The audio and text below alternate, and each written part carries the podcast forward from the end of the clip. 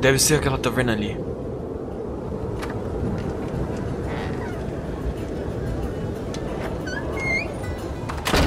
Boas-vindas ao Coruja Embriagada. Opa! Tá frio lá fora. O que vai ser? Acho que só uma sopa por enquanto. Coração caloroso e sopa quente. Na verdade, eu vim me encontrar com alguém. Oh, oh você e suas histórias. Fala galera, tudo bem com vocês? Eu sou o Jean, você está no canal Diário TCG e para mais uma Coruja Embriagada. E hoje eu tenho a honra de receber aqui talvez o nosso melhor representante dentro do nosso querido Legends of Uniterra. Hoje eu converso com Ian Nogueira. Muito obrigado por me receber, Diário. É um prazer estar aqui e espero conseguir estar pronto para responder as perguntas aí da, da entrevista. Então bora lá, mano. Mano, hoje eu queria começar então com a nossa pergunta clássica, né? Já que estamos aqui nessa taverna aqui, é frio lá fora, tá, tá puxado aí nosso inverno de Freyord, eu lhe pergunto, qual é a bebida de Anogueira? Não precisa necessariamente ser uma bebida alcoólica. Hum, então, eu, eu sou totalmente viciado em Coca-Cola.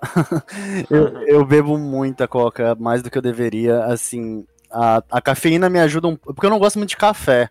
É, daí é, eu fico acordado até muito tarde e isso me ajuda um pouco. Eu não gosto muito de energéticos também. Então, acabo bebendo mais coca. É, eu gosto muito quando você falou do frio, né? Eu gosto muito de tomar chá de hibisco ou de chá verde também, é um pouco mais amargo, mas eu gosto de tomar quando tá muito frio. É, eu nunca provei chimarrão, agora eu moro no sul. É, faz pouco tempo que eu vim para cá, mas falaram que é interessante também um dia talvez experimentar, ver se muda a Coca-Cola aí. Maneiro. E antes da gente começar Agora, acabei de mostrar a, a pauta das perguntas por Ian, já vou mudar um pouco, tá ligado? Mas vamos lá. Antes da gente começar, eu tinha acabado de comentar que, apesar de eu já ter entrevistado uma galera que já tem alguma idade, igual o Lazy e tal, né, que eu tava sentindo como se fosse a primeira vez que eu estivesse entrevistando um adulto aqui, né, mano? Porque antes de você vieram Ditch, uh, o Trivo, o Hexen, que são pessoas bem jovens e tal.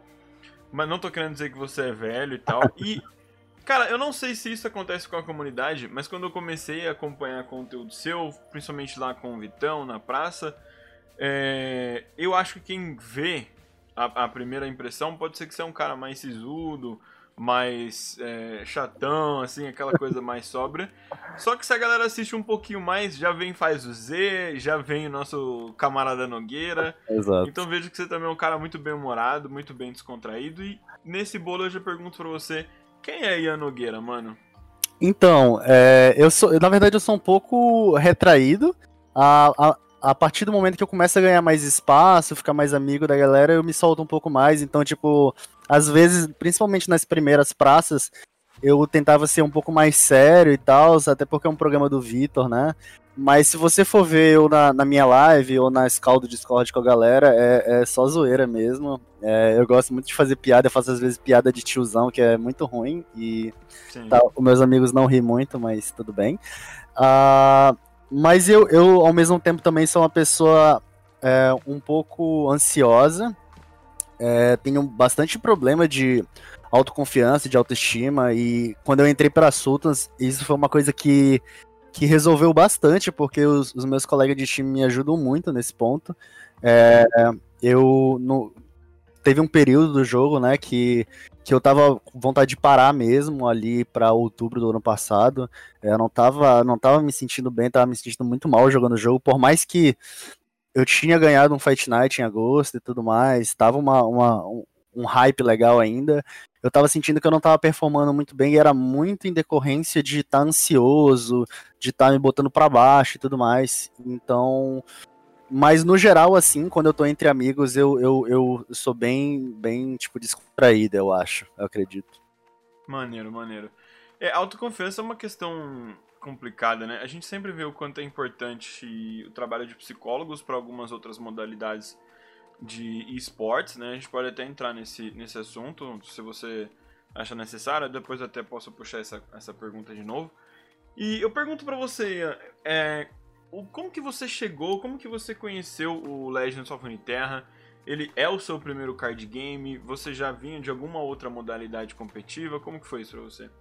Então, é, eu, o primeiro card game que eu joguei foi o Pokémon. é, na verdade, eu joguei muito novo. Quando o Pokémon saiu no Brasil, eu tinha 11 anos de idade, então 19 anos atrás eu já jogava Pokémon. Eu joguei uns 3 anos da minha vida nessa época, dos 11 até os 14, porque o meu pai, ele tinha uma loja de card game em, Nossa, em mano. 2001, exato. É, na verdade, não era bem uma loja de card game, porque não tinha muito esse conceito do que é uma loja de card Uhum. game, sabe? Tipo, o Pokémon chegou no Brasil e ele fazia torneios, fazia alguns eventos, e como eu era filho dele, eu ia conhecer e acabei adorando o jogo. E joguei bastante na minha infância. Voltei a jogar de novo lá para meados de, do- de. Tinha 21 anos, 22 anos, quando eu me mudei para Brasília. É, lá tinha um mercado mais interessante. E joguei mais uns dois, três anos aí. Não muito competitivamente, não tão sério assim, mas joguei alguns regionais. Ah, daí acabou que em Brasília eu, eu, eu peguei uma paixão por jogos de tabuleiro. É, trabalhei em algumas lojas de jogos de tabuleiro, cheguei a abrir minha própria empresa de jogos de tabuleiro, então eu tinha uma loja de card game, board game, é, que a galera ia pra jogar, comer e tal. Daí, nesse período aí, eu comecei a jogar outro card game, que é o Star Wars Destiny, que é um jogo da FFG, que é um jogo de cartas e dados, muito legal, eu adoro Star Wars, então. E a mecânica é bem parecida com a do Runeterra, que são ações alternadas. Daí, nesse, nesse caminho aí, acabou que a empresa fechou e tudo mais. Eu vim morar aqui pro sul com meus pais um tempo. é, acabei ficando por causa da pandemia. Mas aí, tipo, o jogo. O, começou a pandemia, o jogo ali foi descontinuado, aí não tinha como jogar com a galera presencial, e aí acabei que fui atrás de alguma outra coisa. E vi o Runeterra e, cara, dali de março até hoje, já tem um ano e dois meses, eu não parei de jogar. Tipo, quase todos os dias eu, eu jogo pelo menos umas três horas de Runeterra. Então, é, é o jogo pra mim é incrível e sou apaixonado nele mesmo. Foda. E qual que foi o momento que você, tipo, percebeu que o jogo eh, ele era bom, que você gostava e que também que você era bom nele, que você entendeu que você poderia ingressar no ramo competitivo? Qual foi esse estalo pra você? Foi, foi bem curioso, assim, porque no início eu não tinha muitas lives pra acompanhar, então, tipo, tinha um pouco de dificuldade de pra aonde eu vou assistir pra poder melhorar. É, não tinha tantos torneios, também tinha alguns torneios da comunidade, como o torneio do Harry, o torneio do Piuí, das antigas mesmo, que a galera jogava. Eu fui jogando esses torneiozinhos, estava indo bem. Aí, mas o bagulho começou a estourar mesmo. Foi quando o meu primeiro torneio grande que eu joguei, que foi o Jam Fest, que era, era, era do tamanho mais ou menos do Duas of Runeterra que a gente tem ainda até hoje, também tinha naquela época. Eu cheguei na final contra o BBG naquela época, e, e isso pra mim já foi um marco gigante, porque ele era um dos únicos caras que eu acompanhava e tudo mais. E acabei perdendo, fiquei em segundo lugar, mas a- a- ali, tipo, eu já entrei em canal do Discord, conheci o Yang, conheci o Sudra, comecei a conhecer vários caras, o Léo, né, o Leozeira. Então comecei a conhecer vários caras legais e, e bons no jogo, e aí, tipo, aí a gente começou a treinar junto e eu já comecei a ver, tá, é um pouco mais do que só sentar ali e jogar e se divertir que eu fazia. Então, Uhum. tipo, desde que eu comecei a jogar, que foi em março, acho que ali em maio, foi mais ou menos quando eu já tive essa percepção. Maneiro, maneiro. E quando você. ho- Hoje você faz o trabalho de coaching, você também streama, né? Além de ser um, um competidor profissional. E como que foi essa decisão de você já também trazer essas outras duas coisas para o seu, seu trabalho hoje? É, então, eu tinha bastante, é, bastante tempo disponível. é, com o lance do vice-campeonato no sazonal, eu ganhei uma visibilidade muito legal. E isso me fez com que tivesse a oportunidade de seguir alguns. de tomar alguns riscos ou criar alguns projetos. Então o coach foi, foi um deles. Tipo, hoje, hoje eu tô muito feliz com, com, com o trabalho do coach. Eu tô com pouco tempo para poder fazer o trabalho do coach, o que é um, é um pouco ruim, porque, tipo assim, quando você começa a, a ganhar um pouco mais de dinheiro, o tempo parece que some. E é sempre se Uhum. balancear tempo e dinheiro é bem difícil. Ah, então hoje eu tô com pessoas mais meio que fixas, que faço semanalmente. Por- porque, tipo, hoje já passaram quase 60 pessoas por mim no coach. Isso é um número bem, bem da hora, assim, pensando em, em, em que é alguma coisa que, quando eu fui começar, algumas pessoas falaram, pô, mas isso não vai dar em nada, talvez umas 3, 4 pessoas queiram e tal, tá muito caro, talvez esteja muito caro, eu não sei. É, é, eu botei um preço ali e fui, acabei subindo Uhum. o preço em decorrência de, de- de- do sazonal, sabe? Tipo, eu comecei o coach um pouquinho antes do sazonal. É, em decorrência de resultados de torneios e tudo mais. Sobre a stream, é uma coisa que eu sempre quis fazer, mas até eu fazer. Porque, tipo assim, eu fiz um mês de bastante stream. Semana passada, por exemplo, eu não fiz tanto, não sei quando vai sair, mas teve uma semana que eu não fiz tanto, porque eu tava totalmente esgotado. É muito cansativo. Você pegar, fazer coach, depois jogar torneio, depois fazer stream, aí dorme, é coach, torneio, stream. É, é, é, e tem que jogar ranqueada, tem que subir ponto, tem que performar bem Sim. em torneio. Isso impactou bastante, assim, um pouco no sazonal desse, dessa temporada para mim. E eu tô tentando administrar meu tempo de uma forma um pouco mais interessante agora. Então as horas de descanso vão pro saco e se você não tá bem descansado, você tende a desempenhar pior em quase tudo, né, cara? É. A gente viu que no último, no último sazonal, eu, eu, todo mundo que eu conversei aqui, uh, eu acho que a incidência de misplay por cansaço, tá ligado? Deve ter sido enorme, mano. Exatamente. Cara, eu, per eu, pergunto pra você, como que você vê o cenário hoje, mano? Você acha que o lore... Já, eu imagino que você também veja muito crescimento, mas você acha que a gente já tem um cenário sólido? Um, como eu nunca joguei um card game online competitivamente, tipo Hearthstone ou Magic, eu não sei dizer em que estágio a gente está de avanço em termos de competitividade, mas comparando com alguns card games físicos que eu conheço e já trabalhei com eles, eu acho que a gente está no caminho muito bom. É, eu acho que o, o, anúncio do Mundial foi bem veloz, sabe? Foi tipo uhum. um ano de jogo. É, tipo, realmente impressionante, com a premiação que tá dando, com o torneio sazonal bimestral, torneios em game, lógico que tem muito que melhorar, e eu acho que eles estão ouvindo bastante a comunidade, na realidade. É... Acho que eles estão fazendo um papel muito legal. Tipo, eu acho que às vezes uma ou outra coisa pode deixar a desejar, mas você viu que nesse último balanceamento, eles até informaram que em junho ou julho, não lembro, vai parar o, o cross shard, né? Que a, a, o, a galera da Europa e das outros uhum. servidores não vão conseguir enfrentar o pessoal das Américas no desafio de amigo. E isso é porque provavelmente, principalmente com a pandemia e tudo mais, está sendo difícil de, de, de, gerir os recursos humanos da Riot para poder fazer as funcionalidades crescerem na velocidade que eles querem, porque tem mais gente focada em coisas que eles querem cortar, não é prioridade, seu ponto. Entendeu? Por mais que isso afete bastante os torneios é, da comunidade, que tem muito torneio entre Europa e Américas, é, eu acho que é um ponto válido se for para o crescimento do jogo, para futuramente a gente ter torneios dentro do jogo que não seja sazonal, sejam torneios menores que valem coisas menores, às vezes moedas do jogo, alguma coisa do tipo, entendeu? Então é, é, é um caminho que eu acho que é interessante e eles têm apoiado bastante, tanto no Twitter como você vê que a Monja e tudo mais, e o Bad, vários caras daí da, da Riot Brasil estão fazendo um trabalho muito legal. Eu tive um apoio muito bacana no sazonal. Eu acho que eles estão se importando muito. E eu acho que é isso que importa numa empresa por trás de um jogo. É ela se importar com os jogadores. E eu acho que tá tendo isso bastante, cara. Sim. Uh, eu produzi conteúdo pro, pro HS, né, pro Hearthstone da Blizzard, e eu, pelo menos eu, sentia que havia um certo distanciamento entre a comunicação da empresa com os criadores de conteúdo para com a própria comunidade. Eu concordo contigo, acho que a Riot tem feito um, um trabalho bem bom assim nos últimos tempos uh, com o lore. E eu sei que você acabou comentando então que para sua trajetória como pro player, quando você começou a conversar com o pessoal em call, uh, com o Sudra, com o Yang, que você começou mais a entender, tipo, tá, beleza, vou seguir esse caminho. E como foi a sua decisão então de entrar para um time? É, hoje você joga pela Sultans, mas você foi um dos, dos antigos jogadores da IQ, não foi? Foi, foi sim. É, tipo, a IQ teve duas levas, né? Teve os primeiros jogadores e depois vieram alguns outros para complementar. Eu não lembro exatamente, eu posso estar enganado, mas eu acredito que eu, Yang, Sudracon e Black Boss éramos a composição inicial e depois entrou Leozeiro e 4LW. E aí lá no fim, que o jogo já tava quase acabando, entrou Green Sears e Vaqueiro.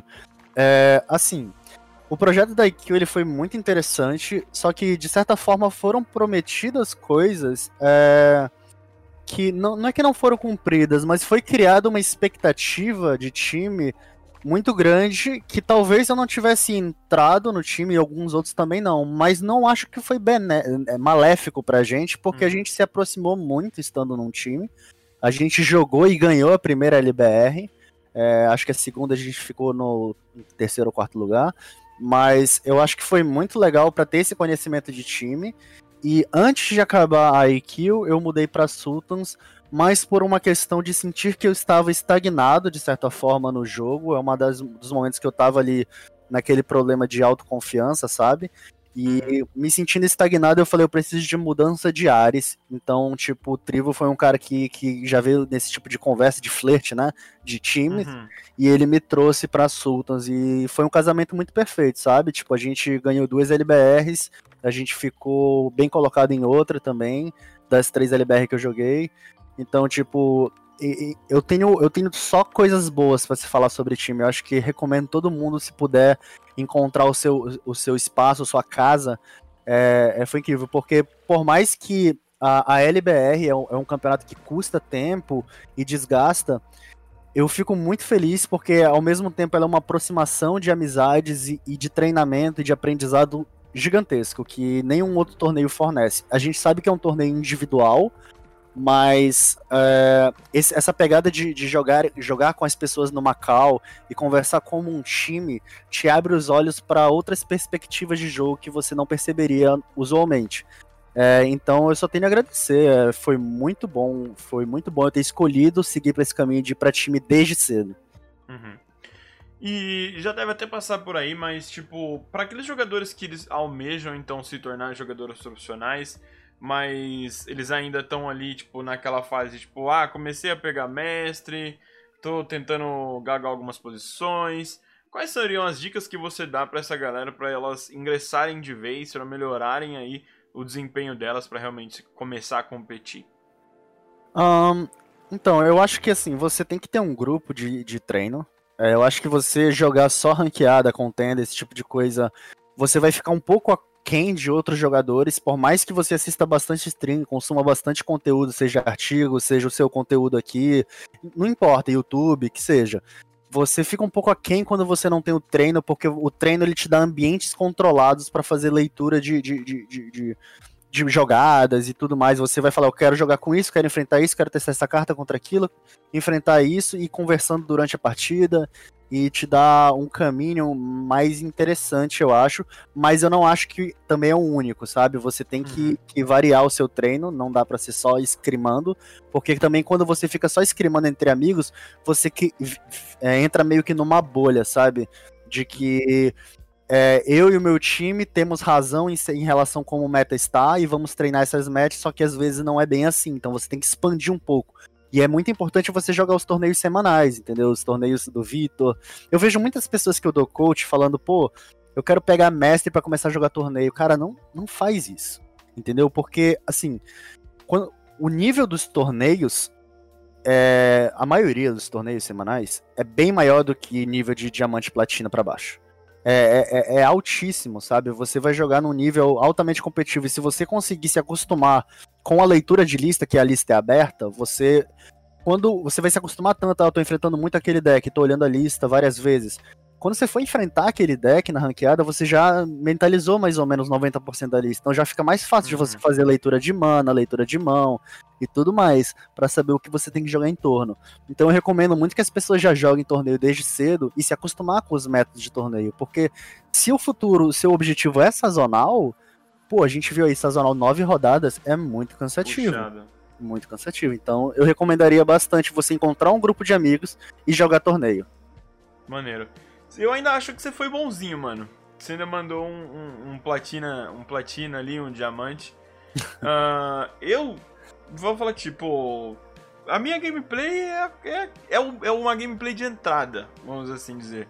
Se a galera tá ali no, no platina, no diamante, eu tenho algumas dicas que vão fazer a galera conseguir pegar o mestre, tá ligado? Mas eu ainda olhando friamente pra minha gameplay, eu tô longe, tipo, acho que se eu entrar num torneio, eu vou tomar um, um, uma pancada forte da galera, tá ligado?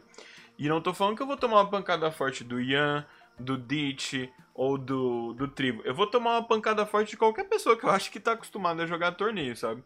Então eu, eu concordo contigo e eu acrescentaria até que o, o, o, o gap que existe do Boron Mestre, vamos chamar assim, até a linha de corte do sazonal já é bem grande, sabe? Pra, tipo, aquela galera que, tipo, tá acostumada a brigar ali pela linha do, do, do sazonal. Você concorda com isso? Que Concordo. até dentro do mestre existe um gap? Concordo plenamente. Tipo, hoje pegar mestre não é dificuldade. Você vê que season passado acho que 2.400 pessoas pegaram mestre.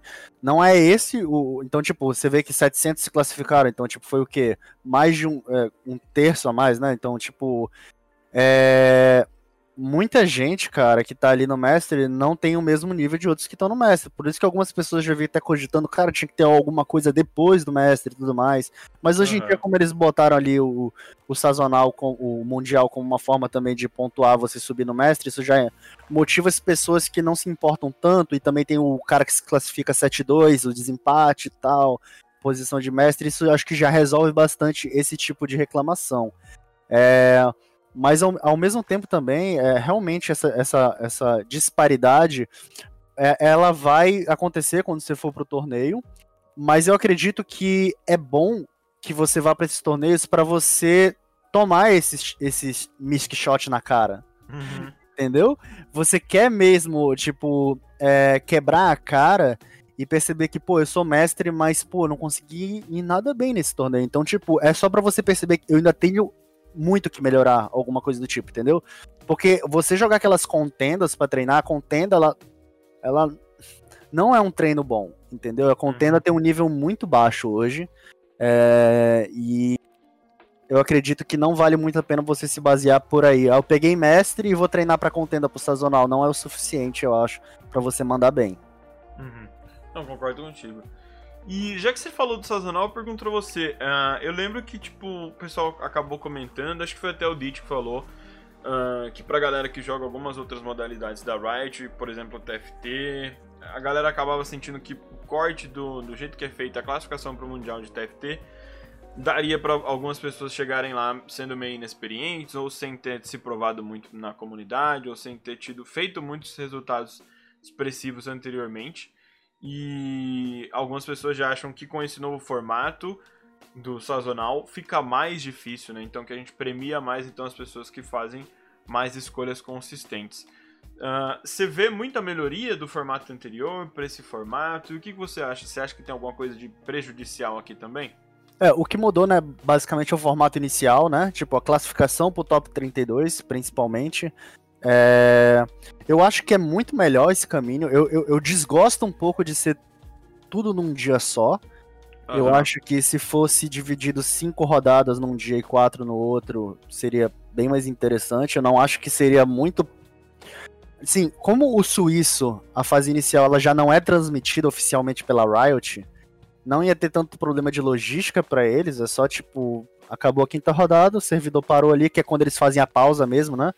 E uhum. aí, no outro dia da continuidade, eu acho que seria muito mais saudável. Tipo, eu acho que talvez complicaria a vida para uma outra pessoa que tem que dispor de dois dias, em vez de tirar uma folga num dia só, apesar de ser num sábado. Tem gente que trabalha os finais de semana. Uh, mas eu acho que seria muito mais coerente. É, por exemplo, no meu caso, eu não foi, não foi necessariamente o cansaço, porque eu tô acostumado com torneios maiores. Eu, eu, eu, eu abri 3-0 e depois perdi três seguidas. Uh, e aí saí do torneio, não continuei jogando, não tinha muito uhum. porquê, porque não vale a pena acumular pontos que já estou classificado para o Mundial, e eu só quis realmente quis assistir o pessoal e torcer pro pessoal, uhum. era mais relevante. Mas o que eu senti foi o seguinte: um dos meus decks não performaram bem, não, não fiz uma escolha correta, e eu não estava pronto competitiva, competitivamente falando por ter focado meu tempo em outras coisas secundárias, stream, uhum. coach, entrevistas, blá blá blá, várias coisas. É, e isso é uma coisa que eu vou tentar rever para agora, mas não é, tipo, algumas pessoas eu vi falando, pô, mas ah, o formato, de... tipo, na minha live chegaram, pô, Ian, mas o formato ficou pior, é, foi por isso que você foi mal, você preferiu outro formato. Não, não tem nada a ver com o formato. Eu não performei bem porque eu não me preparei bem, entendeu? Eu não tô culpando a azar, o oponente deu sorte, eu, eu, eu não me preparei bem, não joguei bem o suficiente. É, e eu acho que sim, esse formato ele premia os jogadores mais consistentes, ele premia os jogadores que, que treinaram mais, é, e ele premia muito aquele cara que foi bem na ranqueada sabe? Uhum. Aquele cara que, se, por exemplo, eu 7-2 eu conseguia me classificar, eu tava numa posição boa na ranqueada. Mas eu não conseguia, quando eu fiz X3 eu já dropei do torneio. Então eu tava na tranquilidade de, tá, eu perdi a segunda, ainda tô aqui em paz, entendeu? Eu ainda tô tranquilo querendo jogar. Mas eu acho que realmente o cansaço pesa para algumas pessoas. É, eu não sei se o cansaço é o suficiente para justificar, mas eu gostaria que tivesse dividido em dois dias. Justo. É, eu, eu entendo, né? No final das contas, cada, cada decisão é uma escolha, cada benefício talvez traga um malefício. Mas eu acho que talvez dividir o, o, o torneio também fosse uma boa opção. Uh, aqui, quando, quando eu conversei com o Hexenwitch, né? Acho que eu consegui lançar antes, inclusive. Eu falei, cara, pra galera que é mais jovem e fez o Enem, né? A gente tá há um tempo já de pandemia e. Ah, mas acho que até rolou o último, né? Então, quem, teve, quem tem mais ou menos essa idade, tá com o Enem fresco, é mais ou menos a mesma coisa. Você tem que, tipo, descansar bem no dia anterior, se preparar, comer alguma coisa e ter uma ideia de que você vai enfrentar uma maratona, tá ligado? E. É realmente ficou puxado, né? Eu tava assistindo a live do Vitão no dia que você foi informado que que você já estava classificado para o mundial. Vou fazer mais uma vez a pergunta: como que foi para você descobrir que nós íamos ter um mundial tão cedo nessa no nosso lorzinho e descobrir que você já tinha vaga para ele? Nossa, foi muito engraçado esse dia, cara. Que tipo assim, às vezes eu durmo muito tarde. Normalmente eu durmo mais de 5 da manhã. Então a grande praça para mim tava sendo uma dificuldade. Eu acordava, uhum. Meio que comia qualquer coisa super rápido, tomava um banho e vinha pra praça. E aí nesse dia eu perdi o despertador, o despertador de duas da tarde, sabe? aquele, aquele despertador de duas da tarde. Uh, uma e meia, duas, enfim. Aí eu, eu não acordei, aí cheguei, tipo, nem comi nada. Faltava, sei lá, cinco minutos pra começar a praça, eu vim de qualquer jeito mesmo, baguncei o cabelo e aí cheguei aqui com uns 10 minutos de atraso e já falando, ô oh, Ian, não sei o que, você tá, sabe do Mundial, não sei o que, um monte de coisa, um monte de gente uhum. falando, eu não entendi nada, tinha várias mensagens no Discord, eu não li nada. Nossa, foi tipo assim, eu acho que o react que eu tive não foi nem tanto assim tão explosivo ou tão, foi tão emotivo como algumas pessoas esperam, esperavam, mas foi muito mais por causa do sono e da de estar tá meio grog de você estar tá entendendo o que tá uhum. acontecendo do que. Mas quando caiu a ficha, cara, realmente, velho, tipo, é uma honra incrível estar num torneio desse porte. É, a preparação até lá vai ser intensa, ela começa desde agora já, sabe? Porque apesar de que o meta vai mudar, vai ter sazonal e tudo mais, é, eu não posso pegar e, e e parar de, de jogar e falar que tá tranquilo, porque os caras que vão estar tá lá, eles não vão parar, uhum. entendeu? Então eu tenho que estar tá no mesmo ritmo de jogo.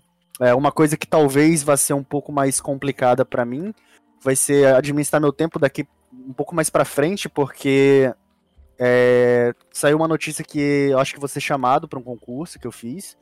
Então, eu devo ser chamado ali em meados de setembro e outubro, que é mais ou menos quando é o Mundial, então, uhum. tipo, a minha vida vai ser bem bagunçada ali. É, mas eu espero conseguir me preparar o máximo possível para poder ir bem. Maneiro, maneiro. E uma, uma pergunta de ocasião aqui, né? Que você falou, tipo, uh, compensa continuar treinando mesmo agora, não posso diminuir o ritmo. Porque tem, tem mecânicas, tem memórias aí que a gente precisa manter. E olhando para esse último sazonal, né, num geral, não só pro, pro Américas, a gente teve final com o topo de Targon, a gente teve final com. Acho que a gente teve final com o FISTF, tá ligado? E eu, eu abro essa pergunta aqui para você: faz diferença ter experimentado todos os metas? Porque não sei se você tem essa visão, mas imagina um cara que, tipo, ele não tem experimentado por alguma razão tanto o meta onde a gente teve FISTF ele chega lá com poucas memórias, né, do que esse deck é capaz de fazer. É aquela coisa, tipo, o pessoal que, que tá acompanhando, que vem de uma outra modalidade, sabe aquele pique da jungle que você não vê há duas temporadas no, no, no campeonato e de repente o cara trouxe ali dali. Então, eu acho, eu pergunto pra você se faz diferença então vivenciar todos os metas, porque vai que alguém traz uma surpresa que não está mais vendo o jogo no momento, mas que foi muito bom em algum outro tempo. Eu, eu acho que faz muito sentido, cara, porque o que acontece? Uma das grandes vantagens que eu tenho, alguns jogadores que estão desde o beta jogando, é justamente essa. A gente acompanha toda a trajetória. Sempre tem decks que voltam, entendeu? Que estavam ali escondidos, pararam de jogar e vêm de novo pro meta. E eu acho que realmente faz muita diferença, sim. Eu acho que a gente, nesse ponto, acaba tendo uma vantagem em cima de jogadores que começaram depois, uh, por causa de leitura que a gente faz. Então é um dos motivos para justamente treinar desde agora e não parar, porque o que tá rolando agora por exemplo, ah, agora a gente tá vendo muito Irelia Azir, né? Então daqui a pouco some Irelia Azir, aí daqui a pouco o meta muda e volta um monte de Irelia Azir. Então, tipo, é, é, é bem louco e, tipo, você pegar, às vezes, no torneio grande como sazonal que você não sabe o que vai enfrentar. Tipo, são 1024 jogadores, cara. É muito difícil de você. Uhum. Tipo, tudo bem que nesse a gente podia esperar bastante Lissandra e Trash Nasus, então a gente podia ter um norte ali, mas não é fácil, então algumas pessoas vão escolher lineups por conforto, então vou escolher decks que não são tão comuns de se encontrar. É, então você tem que estar preparado para isso. Por exemplo, no sazonal que eu fiquei em segundo, eu levei Z-Draven. Z-Draven, apesar de não ser considerado um deck meme nem nada do tipo, é um deck bem forte, ele é um deck que não era muito comum de se encontrar num, num, num sazonal, entendeu? Então, tanto que pro top 32, eu acho que só eu e o Michael Jackson que usamos o Z-Draven, que passou pro top 32. Uhum. É, então, isso foi um marco bem legal e mostrou que, tipo, vai com o que você tá confortável, entendeu? Muitas vezes é o que vai te fazer vencer os jogos. Justo. Já, bom, acabamos de falar aí, né? Você falou sobre ter levado o EZ Draven. Uh, a gente acabou um pouquinho falando já de Mundial, mas vou dar um passo para trás aqui perguntar como que foi ser finalista, então, de um sazonal para você? Uh, assim, o, a repercussão e a, a magnitude que acabou se tornando era algo que eu não esperava enquanto eu estava jogando entendeu? Eu não, eu não tinha noção de que o que eu tava fazendo era realmente muito grande. para mim era só um torneio que eu tava jogando focado, entendeu? E tentando fazer o meu melhor. É, tipo, aconteceu uns problemas, acho que foi no top 16, que caiu o servidor da Riot, e isso me deixou bastante nervoso na, no, no dia, é, porque minha partida demorou mais uma hora e meia para poder voltar e jogar. É, mas no geral, é, eu acho que uh, foi muito incrível a experiência, sabe? Tipo, o sentimento de, de acolhimento das, das pessoas quando me receberam, quando eu fui assistir o VOD de novo, a entrevista que teve comigo no, no canal da Riot, e todas as coisas que vieram em decorrência disso, só mostrou o quanto vale a pena você investir e se você tem um, um, um tempo disponível, investir esse tempo para melhorar no jogo e jogar competitivamente, porque, pô, realmente de certa forma mudou a minha vida, sabe? Tipo, eu tinha várias preocupações que agora eu não tenho. Eventualmente eu vou tê-las de novo se alguma coisa acontecer, mas hoje eu, eu tô uhum. bem tranquilo graças a isso, entendeu? Uhum. E eu pude comprar equipamento para fazer minha stream e tal, que era uma parada que eu queria fazer mesmo é, eu pude ter uma, uma tranquilidade, de certa forma, financeira, para eu poder arriscar projetos, entendeu? Então, uhum. tipo, eu, eu sei que muita gente quer isso e, e, e, e, precisa também da grana e tudo mais. Então, mas as pessoas têm que perceber que não é só pela grana, entendeu?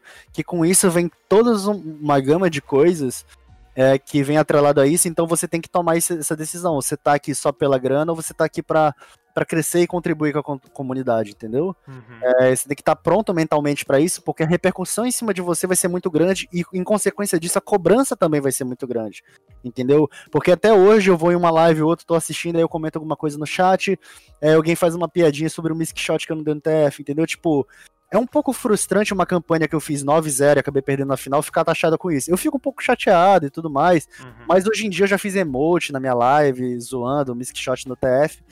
Uh, porque eu acho que, tipo assim, não sendo eu, sendo qualquer brasileiro, eu acho que não é esse tipo de, de atitude que a gente deveria esperar, entendeu? Tipo, de se preocupar tanto com, com os erros e, e, e, vangloriar um pouco mais os acertos que forem feitos, entendeu? É, é, ficar feliz com que os brasileiros estão indo bem, entendeu? Eu, eu sei que a grande maioria foi, foi legal, entendeu? E sempre vai ter um ou outro que vai ter uma pegada um pouco mais tóxica em relação a isso, mas é, eu espero que, que daqui para frente só melhore, entendeu? Esse tipo de recepção em relação e torcida em relação aos brasileiros nesses sazonais. Da hora, da hora. É, falando sobre isso que você falou aí do pessoal que, apesar de, tipo, não vai fazer a leitura de toda a campanha, vai acabar, tipo, comentando aquele último, aquela última coisinha e tal. É... Infelizmente o brasileiro tem isso, né? A gente tem. A gente... Nós somos muito bons em torcer para o vencedor, tá ligado? E a gente é muito ruim em analisar uma trajetória, analisar um processo, uma campanha como um todo. É, é bem claro isso para mim, como tipo o UFC era muito popular no Brasil há uns 5 ou 6 anos atrás, quando a gente era basicamente campeão de todas as categorias do UFC. E depois de um tempo, com a aposentadoria de alguns, com a perda de títulos de alguns outros, isso vai deixando de, de, de existir. E, e também como a gente, quando a gente vê a trajetória do Rubinho Barrichello, tá ligado? Que foi tipo. O cara esteve entre o, o top 5 dos melhores corredores, tipo, de, da categoria mais hypada e cara de todo mundo. E ele virou meme, né? E ele é um meme, tá ligado? E ele é, é, um eterno meme do nosso país. E aí, mano, eu respeito a sua campanha enormemente, tá ligado? Pra quem conhece mesmo uh, a comunidade, pra quem tá acostumado a torcer, cara, é, uma, é totalmente diferente do que a gente já viu em outras modalidades, inclusive, né, mano? Quando a gente vê LOLzinho aí, a gente ficou feliz pra caramba porque a PEN não saiu perdendo hoje no, no torneio internacional, porque a gente tá acostumado a sair com 3-0 e jogar um Clown Fiesta no último game, tá ligado? E aí a gente vê você que, no caso, naquela modalidade, inclusive, naquela, naquele formato, inclusive, você teve que fazer 5-0 e depois ir invicto pra final também, não foi? Exato, você não, não tem espaço para errar em nada. Você não pode perder uma série que você tá fora. Tipo, essa é, era, tipo, o que eles arrumaram dessa vez, né? Tipo, uhum. para evitar de você dar um azar e perder, alguma coisa do tipo. Ou nem sempre azar, às vezes você enfrenta uma lineup que é, que é forte contra a sua e tudo mais. Então eles fizeram isso para balancear, para você poder perder algumas partidas no suíço. Mas antes era, tipo, pura perfeição, cara. Você tinha que ganhar todos os jogos. Exatamente. E, tipo, quem é do meu time já sabe que era esperado de que a lineup de Majin Bay e de Kevor, que eram os dois que iam levar o TK a Félios, Lee Sin e Fista F, era totalmente counter da minha. Uhum. Não tinha muito o que eu fazer, não tinha muito para onde eu fugir para lidar com essa lineup. E, e, tipo, eu tava muito em paz quando eu fui enfrentar o Majin Bay, entendeu? Eu fui assim, cara, se desse eu conseguir arrancar uma vitória aqui, show. Se não der, eu já tô muito feliz, tô tranquilo. Eu fui leve, sabe, pro jogo. Tanto que eu saí do jogo dando risada, velho, feliz. Tipo, uhum. tipo, velho, não tem por que eu ficar triste, porque o que eu fiz, tipo, foi o suficiente para me, me, me deixar pleno naquele momento, sabe? Uhum. Eu me senti com o dever cumprido. Então não foi uma experiência nem um pouco ruim para mim. Massa, massa. E acho que não deveria ser mesmo, não, tá ligado? Igual você falou, sempre vai ter um cara mais tóxico, mais vacilão mesmo pra gente falar que quer encher o saco, quer espezinhar, tá ligado? E do que você falou aí, mano, eu tô. Tem, tem uma galera me pedindo pra eu fazer um vídeo aqui no canal falando como ir melhor na, no ranqueado, como manter a cabeça para jogar ranqueado. E você tocou num ponto que eu acho muito interessante, tanto para ranqueado quanto para torneio, né? Que é conhecer o matchup para saber quando a parada é desfavorável para você. Porque, tipo, mano, é card game. Card game é teoricamente. Até tem um time aí, né, que faz um. Para o. Não, não vou fazer uma menção ao time, mas eu não conheço ele a fundo, que é o, o time que chama Para o Ímpar de Luxo, tá ligado? Não sei se você chegou. Para o Ímpar Gourmet? É, acho que é isso aí. Então, tipo, mano, nós estamos num Jockey Pô gourmet, tá ligado? Então, uh, vão existir propostas de jogos boas contra uma e que vai perder para outra. E muito massa você, tipo, com o tamanho que você é, a representação que você é pra nossa comunidade, virar e falar assim, mano, tem matchup que é desfavorável. Você não vai ganhar. Bota na cabeça, você vai entrar, vai fazer o seu melhor. Se você comprar muito bem e seu oponente brincar ou fazer uma misplay, você tenta fazer alguma coisa, tá ligado?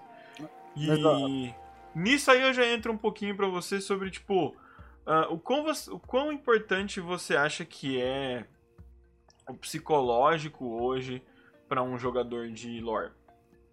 Cara, é, é, é muito importante, tanto em ranqueada como em torneio, são dois pontos diferentes. Ranqueada tem muito lance de você tiltar, né? De, tá, de entrar numa maré, uma maré de derrotas. Então, é, eu não recomendo que as pessoas perderem muitas e querem jogar rápido para tentar subir de novo, dar aquela ansiedade, sabe? Quando você chega no platina, no, no diamante mestre, enfim, você ganha a mesma quantidade que você perde. É, no mestre é até um pouco mais punitivo, mas enfim, dá aquela sensação de dois para um, sabe? Tipo, uhum. eu perdi uma, eu tenho que ganhar duas para ficar melhor do que como eu comecei. Então, e você perde duas, e quando você perde a terceira, cara, tudo desanda. É. Então, você tem que ter muito cuidado nesse ponto em, em, jogar tranquilo, pensar no que você tá fazendo e não ficar mudando de deck o tempo todo. É, tem muita coisa no Runeterra, cara, que é, é difícil de eu explicar todos os detalhes, mas é, tem muita coisa que muita gente acha que tá sendo feito correto, mas não tá. Eu percebo muito nos meus coaches isso, entendeu? Uhum. Tipo, desde um bloqueio até uma escolha de uma carta para botar na mesa em vez de passar. Ou. É, cara, é uma, é uma imensidão de coisas. Outra coisa que as pessoas às vezes têm muita dificuldade de perceber que ajuda muito, e que inclusive ajuda bastante é, nas, nessas matchups ruins, é, é, é perceber, tipo, tá, essa match é muito ruim para mim essa match se chegar. Você tem um plano de jogo, sabe? Essa, essa match vai ser Uhum. muito ruim pra mim, provavelmente eu vou perder ali no turno 6, 7. Se isso acontecer dessa forma, eu tenho que tomar riscos. Entendeu? Uhum. Então tem que, você tem que perceber quando você tem que tomar riscos, quando você é o agressor naquela partida, quando você tem que ser o reativo, entendeu? É, obviamente você tem que definir, saber imediatamente quais são os arquétipos. Você tá com esse arquétipo, aquele tá com esse. Ah, você tá atacando na ímpar ou na par, como é meu mulligan, o que, que eu vou fazer até a 4.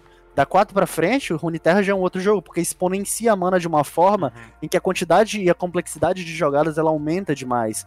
Então, é, eu vejo as pessoas tendo muita dificuldade em Mulligan e outras coisas, que às vezes elas vão acabando culpando o tilt e outras coisas do tipo, ou, algum deck específico, eu não aguento mais enfrentar Irelia Z, eu não aguento mais enfrentar Fistef, ou coisa do tipo, que não necessariamente o problema reside somente nos decks que estão desbalanceados. Entendeu? Às vezes reside também em como você se comporta enfrentando esses decks e as bad matchups. Entendeu? Então você tem que estar pronto para esse tipo de situação e tentar fazer o seu melhor para poder lidar com isso. Já em torneios, a, a preparação, ela, ela o psicológico, ele tem um pouco também, tem muita gente que dá uma tiltada interessante, mas é, é bem menos, né? Porque torneio é um ambiente bem mais controlado, você sabe que ah, você tem que ganhar um melhor de três, você tem a lista do cara aberta, é muito menos suscetível a misplays, porque a leitura de mana é muito mais fácil quando você tem uma lista mostrando quais cartas o cara tem. Então é Uhum. muito mais fácil de você ir deduzindo ah, e fazendo essa leitura de mão. É, mas ainda você tem que se preparar psicologicamente para o cansaço e para a pressão que é uma, um top cut, sabe? O, o top cut, ele é muito. É é um mata-mata, né, cara? Tipo assim, não, não, não tem o que fazer, vai ou racha, então você tem que estar afiado e tranquilo e fazer jogadas assertivas, entendeu? Você tentar fazer overthink, pensar demais na play não ajuda, mas você pensar pouco também não ajuda. Então você tem que encontrar Uhum. um balanceamento em você de como você contornar as situações adversas sem mexer com a sua mente, sacou? Uhum, maneiro. E a gente, só pra embarcar aqui pra gente finalizar, só uma coisinha. O que, que você tem de expectativa pro Mundial, mano? Como jogador ou até como espectador, o que, que você acha que a Riot vai trazer pra gente? Porque a Riot é especialista em trazer uns shows muito bonitos também, né, mano? É, eu, eu- obviamente, devido à pandemia, não, eu acho que seria muito maior do que vai ser por causa da pandemia. É, eu realmente acredito que o Mundial poderia ser, inclusive, de. Não, não necessariamente a classificatória, o Mundial em si, após se classificar, porque a gente vai jogar né, uma classificatória pro Mundial, mas o Mundial em si acho que seria uma coisa grandiosa, que inclusive talvez eles dessem passagem para ir jogar lá Sim. e tudo mais. É, a classificatória eu acho que já vai ser uma pegada mais sazonal mesmo, entendeu? Vai ser uma pegada mais, mais tranquila, não vai ter muito, muito floreio, eu imagino. É, mas o Mundial eu espero que tenha uma, uma, uma divulgação, um, um, um hype, um. Não sei, eu acho que vai pegar muita visualização. Eu acho que o jogo até lá já vai crescer, vai, vai ter crescido bastante, mas vai crescer exponencialmente maior, porque a premiação é realmente bem expressiva. E eu realmente eu tô muito animado. É, eu sei que vai ser muito difícil. Tipo, eu sei que muita gente tá com expectativa alta. E essa expectativa, de certa forma, às vezes me dá uma pressãozinha e tudo mais. Eu falo bastante com Trivo sobre isso. Que eu sinto que eu, eu, eu, eu estou sendo cobrado. Quando não necessariamente eu estou sendo, mas quando uma pessoa fala confia em ti, ou, ou tipo, vai lá, arrasa, destrói esses gringos, qualquer coisa do tipo. É erro meu, sabe? Eu me senti assim, meio que pressionado. Isso não é comigo, não é com vocês, galera. Eu fico muito feliz com, com, com o treino, com, com a torcida de todo mundo, sabe? Mas eu me sinto pressionado. É, é como se nós estivéssemos depositando superpoderes em você, tá ligado? Mas você, você sabe que você não tem superpoderes, tá ligado? Você tem É. o seu tempo e o seu equilíbrio de tempo pra treino, da mesma maneira que os caras do outro lado também têm, tá ligado? Eles não são nada especiais por serem gringos e você também não é nada especial por ser o Sim, nosso Claro, player BR, né, mano? claro, da hora, claro. da hora. Do, do que você. Te interrompi até que você quiser retomar o ponto? Não, não, tranquilo. Beleza. Uma coisa que você falou aí anteriormente é sobre não só pela grana, mas retornar pela comunidade. É, eu acho isso muito interessante, até por isso que eu tenho esse quadro aqui e alguns outros quadros. Eu acho que, tipo, integração da comunidade é sempre muito importante. Eu acho que é da hora quando a galera tem uma noção de que quanto maior for o ecossistema do lore, né, assim por dizer, ah, com certeza o jogo vai se tornar muito mais agradável para quem assiste ou só joga casualmente. E o jogo vai. Porque se o jogo dá retorno, ele também vai ter grana e mais recursos, então ele fica mais atrativo pro seu casual. O jogo tende a ficar melhor para quem joga competitivo, tem mais dinheiro investido nele, tem mais retorno. Ou até mesmo para quem só produz conteúdo, você tem mais gente procurando pelo conteúdo. Então concordo contigo que, tipo, é bacana fazer uma grana, é da hora se manter, mas é muito massa também quando a gente consegue retornar para a comunidade. E eu acho da hora que você faz isso, então, é, ah, alguém pode vir falar assim, ah, mas o cara, o cara cobra pelo coach, tá ligado?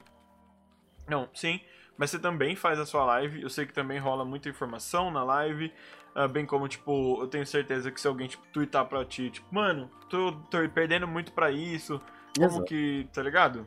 Não, com a gente tem uma certeza. comunidade massa onde não se esconde informação, tá ligado? É, eu fico sempre aberto pra pessoa. A minha DM do Twitter é aberta totalmente, entendeu? Tipo, é, às vezes no Discord, às vezes até na própria Twitch, manda um sussurro lá, cara. Eu sempre respondo todo mundo imediatamente. Não imediatamente não, sempre que eu tenho tempo disponível, eu já faço a resposta da pessoa, sabe? Porque eu gostaria de que quando eu comecei a jogar, tivesse esse tipo de, de, de, de, pessoa pra auxiliar, entendeu?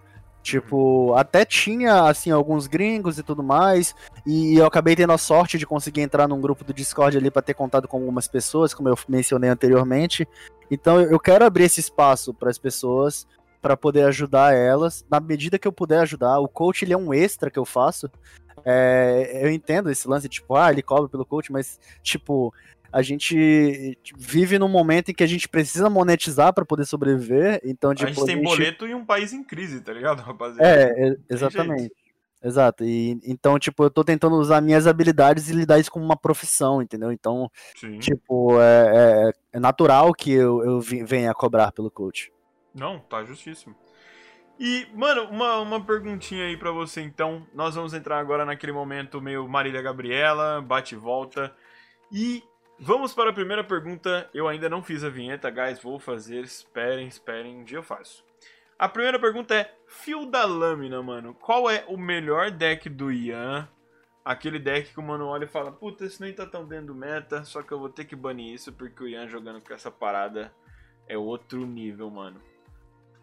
Ahn, eu acho que hoje em dia é o Draven. Ahn, Uhum. porque o Draven ele ficou bem popular no, no sazonal. Ele ficou popular no, no, no Fight Night, que eu tenho ido bem também.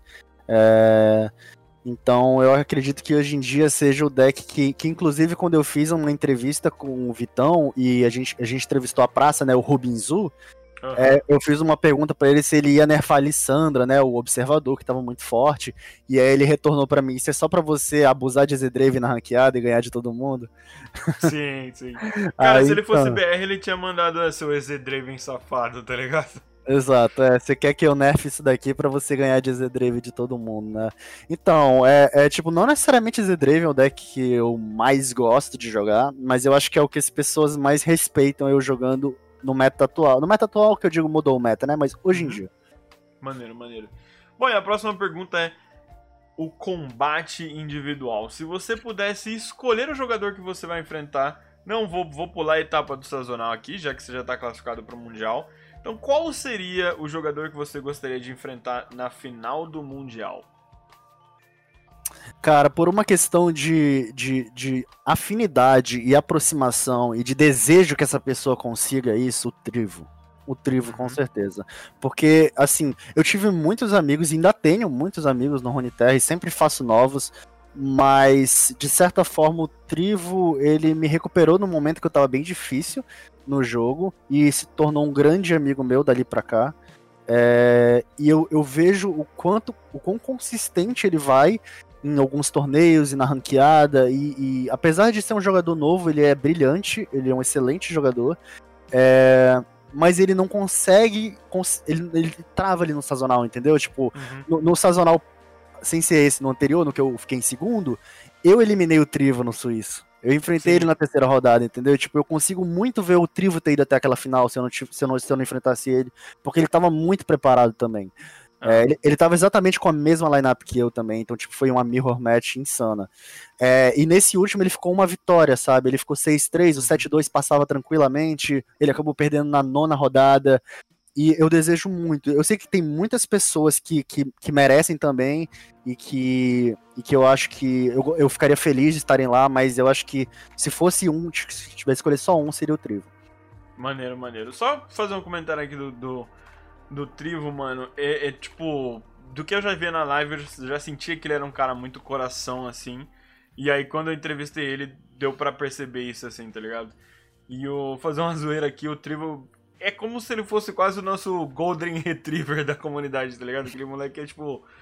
Felicidade, assim, tipo. Eu vi que ele também tem.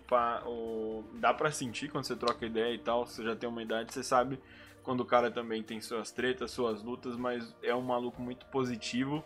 Também torço muito pra que ele vá muito bem, pra que a comunidade conheça cada vez mais ele. Acho ele incrivelmente carismático, mano. Acho, tipo, ele, o Hexen e o Ditch é, tipo, a molecada de ouro, assim. É, tipo, os nossos Neymar do bagulho, tá ligado? Exato.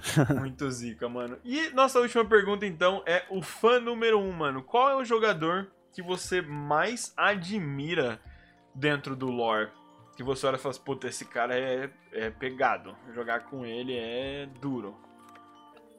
Nossa, tem vários, cara. Mas vamos lá. Essa pergunta é a mais difícil de hoje que você fez. É, junto da bebida, sabe? Mentira. Então, é, vamos lá. Acho que The Black Boss. É, eu, eu já joguei muito contra Black Boss. Muito mesmo. Ranqueada ou screen, principalmente, treinando com ele. E, tipo, é de um, é de um prazer jogar contra o Black Boss que, que não tem como explicar.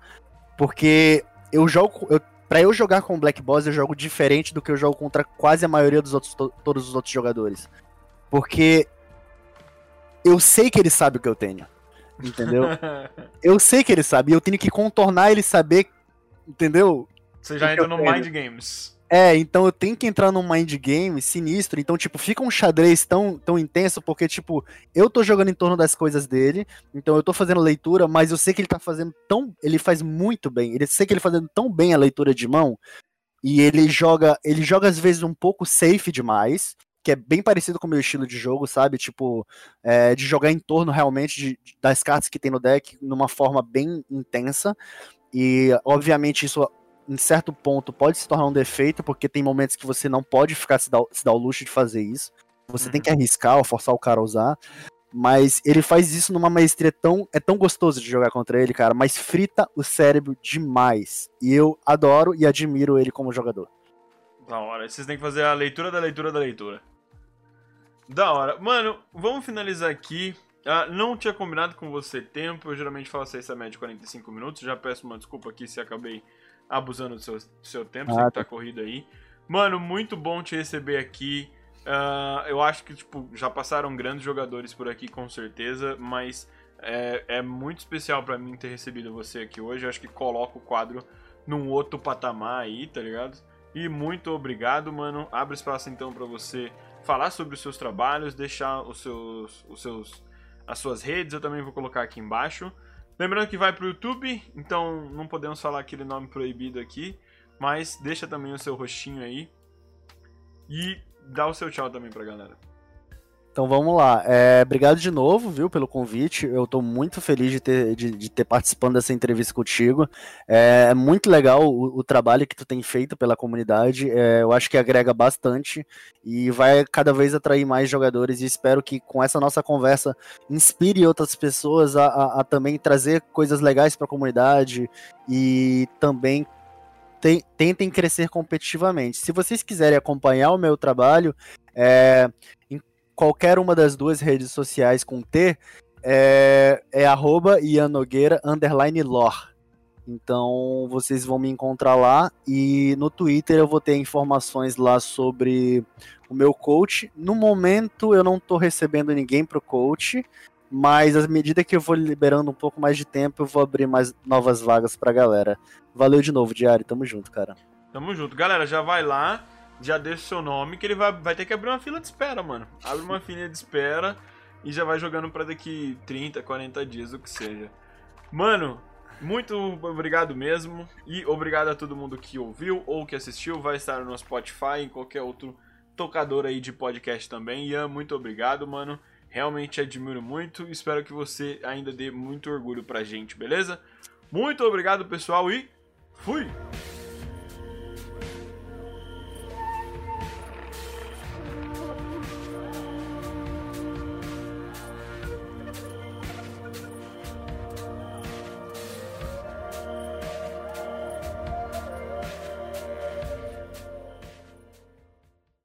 Coruja Embriagada Podcast é um oferecimento diário TCG.